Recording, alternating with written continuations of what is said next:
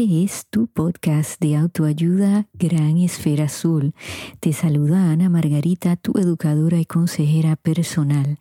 Si te encanta este contenido, suscríbete ya, porque es totalmente gratis. La mejor manera de apoyarme es que compartas los episodios para que otros amigos descubran el podcast. Te agradezco tu sintonía de todo corazón. Amigos, he titulado el episodio de hoy Una de estas cosas no es como las otras. Y si ustedes son contemporáneos conmigo, recordarán que esta es una canción que la escuchábamos en el programa Plaza Sésamo. Y cuando se tocaban estos temas de aprender las diferencias entre los animales, entre las frutas, los vegetales, no por mencionar algunos ejemplos, bueno, pues cantaban este tema y ponían en la pantalla las diferentes cosas, ¿no? Y teníamos que adivinar cuáles eran iguales, cuáles eran distintas.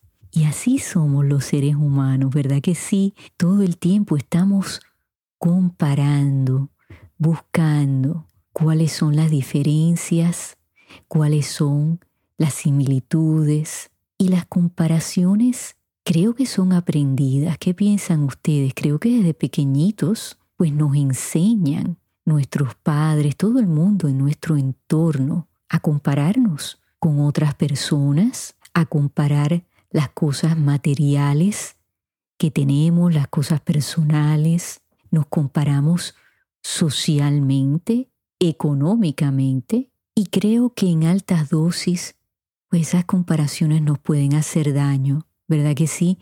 Creo que todos tenemos historias que contar, ¿no? De tal vez alguna persona, eh, por ejemplo, algún maestro que nos comparó con otro estudiante que tal vez era mejor en alguna asignatura que nosotros y entonces pues nosotros nos creímos eso, ¿no? Esa historia. Yo no soy buena en las matemáticas, no soy buena en gramática, lo que sea que esa persona puntualizó, ¿no? Nos hizo poner nuestro enfoque, nuestra atención. Hablamos de eso la semana pasada. ¿En dónde ponemos nuestra atención? Bueno, pues si la ponemos en la otra persona, en mirar a lo que está al lado de nosotros y no cultivamos lo que tenemos dentro, pues eso pues, nos puede hacer daño, no es saludable. Vamos a definir lo que es la comparación y sus características para entenderlo un poquito mejor.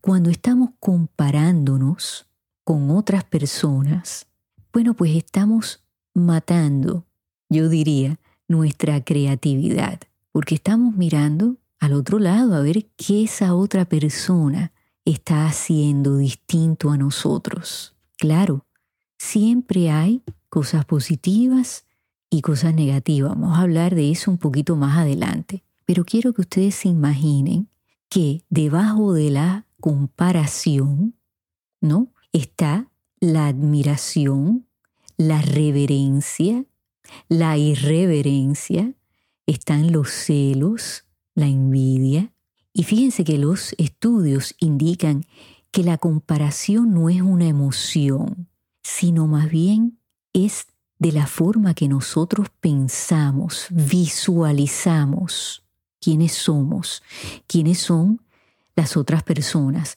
La semana que viene voy a estar hablando de la envidia y de los celos y yo creo que lo van a encontrar muy interesante lo que indican los expertos en esta área. Si la comparación no es una emoción, entonces ¿qué es?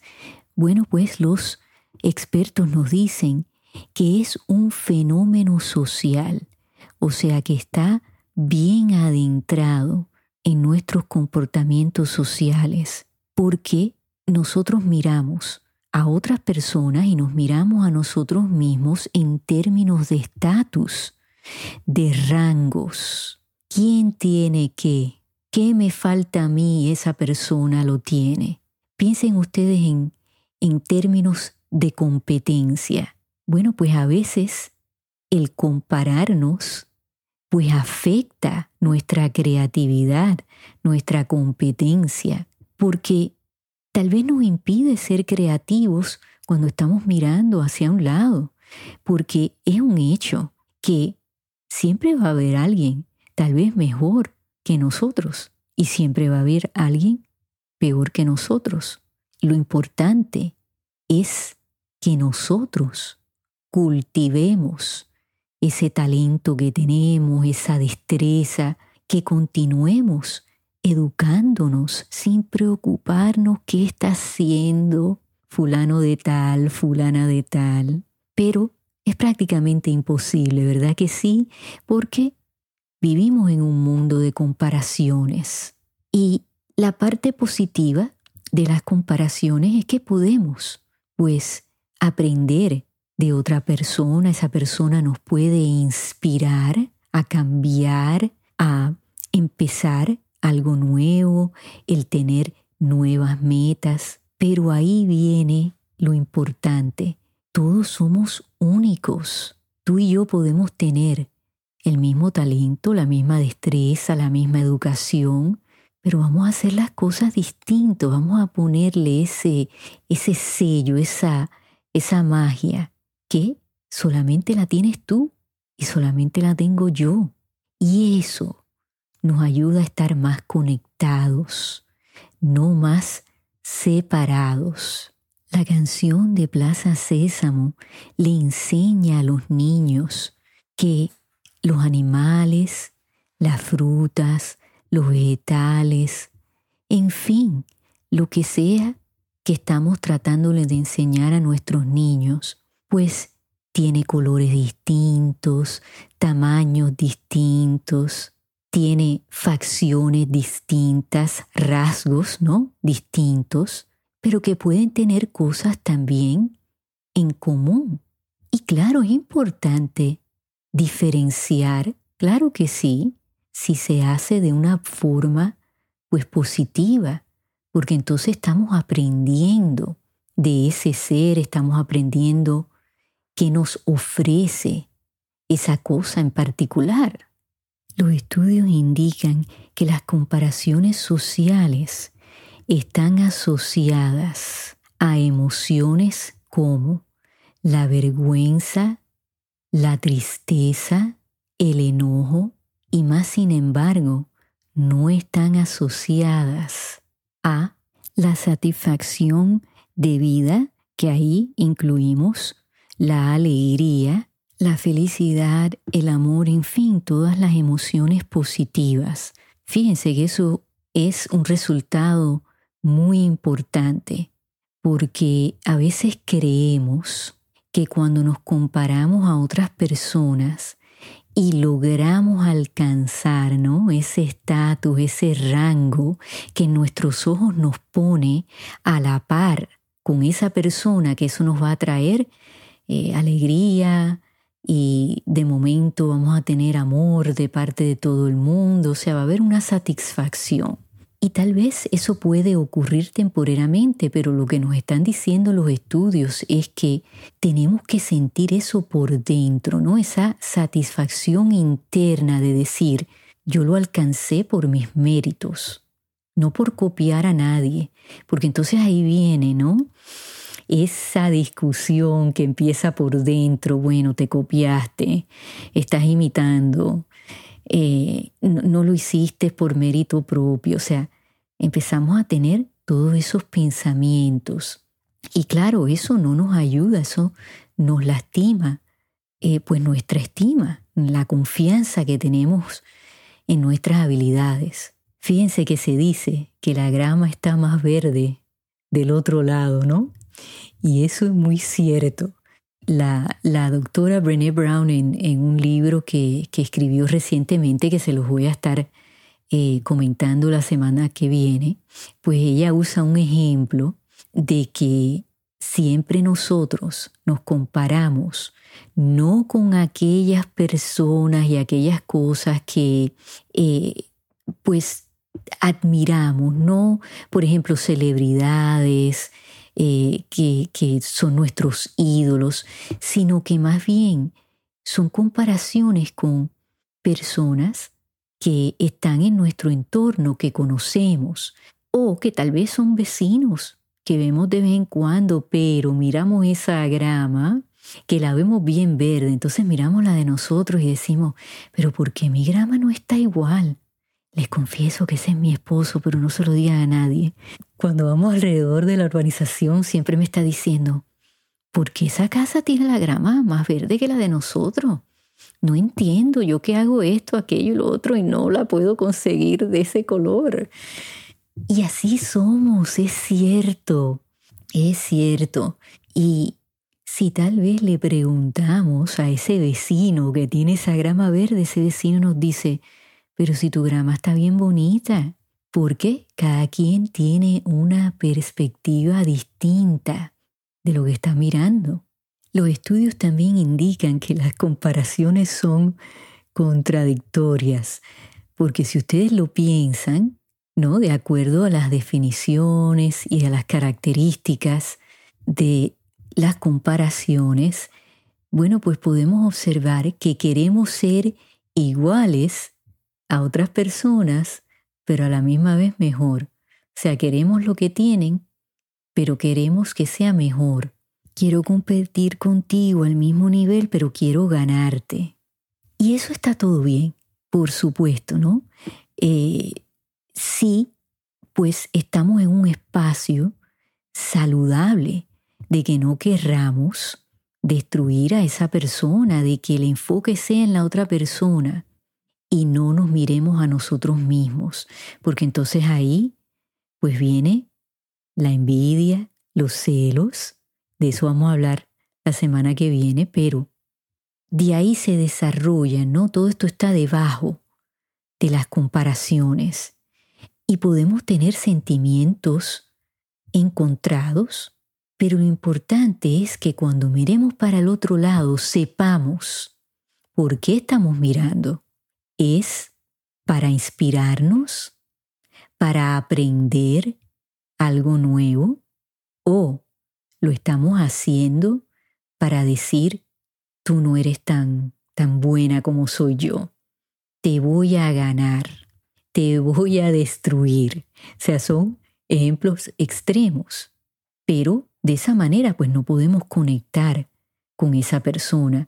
aquellos de ustedes que les encantan los deportes o son deportistas, pues entiendo que ahí hay competencias, siempre va a haber una persona que va a ser la ganadora, pero cuando esa persona es ganadora y admira a las personas a su alrededor y reconoce el esfuerzo, reconoce sus talentos, entonces está dentro de un espacio saludable. Piensen en eso. Pero si son personas que encima de que ganan, minimizan a, sus a las personas alrededor de ellos, entonces eso no es saludable para nadie. Vamos a hablar ahora de la admiración, la reverencia y la irreverencia. Los estudios indican que cuando admiramos a alguien, pues no queremos ser como ellos, pero sí son fuentes de inspiración para nosotros. Cuando sentimos reverencia por alguien, pues usualmente pensamos ¿no? En Dios. Hay muchas personas que son reverentes al Papa, a los reyes de algún país, ¿no? Se les demuestra esa reverencia y dentro de eso, bueno, pues hay un respeto, es un estatus que tiene esa persona, es algo sagrado, es algo que pues no se rompe, ¿no? Hay un protocolo hay unas reglas a seguir dentro de esa reverencia.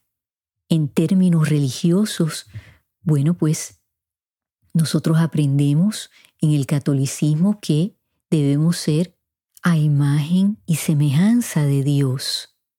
O sea que en la reverencia, dependiendo, pues estamos mirando ya a alguien que sí queremos ser como esa persona.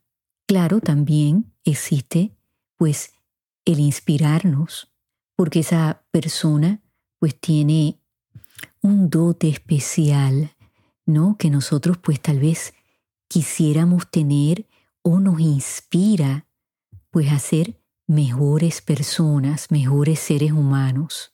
Dentro de la irreverencia, pues encontramos a esas personas, muchas veces acusamos a los jóvenes, ¿no? De ser irreverentes, o sea, que no respetan las normas, lo que está establecido, eh, van en contra, ¿no? De ciertos criterios, de, de tal vez ciertos valores, de instituciones, eh, ¿no? Que otras personas pues sí respetan y siguen esas normas, esas leyes, pero los irreverentes dicen no, ese altar es de cristal y se ha roto y yo no tengo que seguir esa doctrina, ¿no? Esas ideas. Claro, la irreverencia es un ejemplo extremo, ¿no? Como es la adulación, ¿no? Que es una admiración excesiva. Y cuando adulamos a una persona, pues la vemos perfecta, ¿no? No hay imperfecciones, no le vemos nada malo. Y entonces son extremos que hay que tener cuidado. ¿no? Siempre yo recomiendo el tener un balance, porque cuando nos vamos a los extremos, entonces nos cerramos y no aprendemos cosas nuevas, así que tenemos que estar en ese medio para poder recibir lo que nos ofrezca una persona, una situación. Para terminar, amigos, los dejo con estas preguntas. ¿Ustedes se comparan frecuentemente a otras personas? ¿Ustedes comparan lo que tienen con lo que tiene otras personas? ¿Ustedes comparan lo que no tienen con lo que tienen otras personas? ¿Cómo ustedes manejan esas comparaciones? ¿Los compararon en su niñez con alguien, con algo, y eso los afectó? Lo dejo con esta reflexión. Si hacemos un esfuerzo por entender lo que nos separa, pues las probabilidades de podernos sentir más conectados van a ser muchísimo más altas y al fin y al cabo se alcanza más cuando estamos unidos. Bueno amigos, les agradezco que me hayan acompañado, espero que les haya gustado el episodio y recuerden que la semana que viene vamos a hablar de la envidia y los celos. Así que vayan pensando en ejemplos, en experiencias que ustedes han tenido. Hasta entonces, en donde quiera que ustedes se encuentren en esta gran esfera azul, enciendan esas esferas, regalen y reciban luz hasta que nos volvamos a escuchar.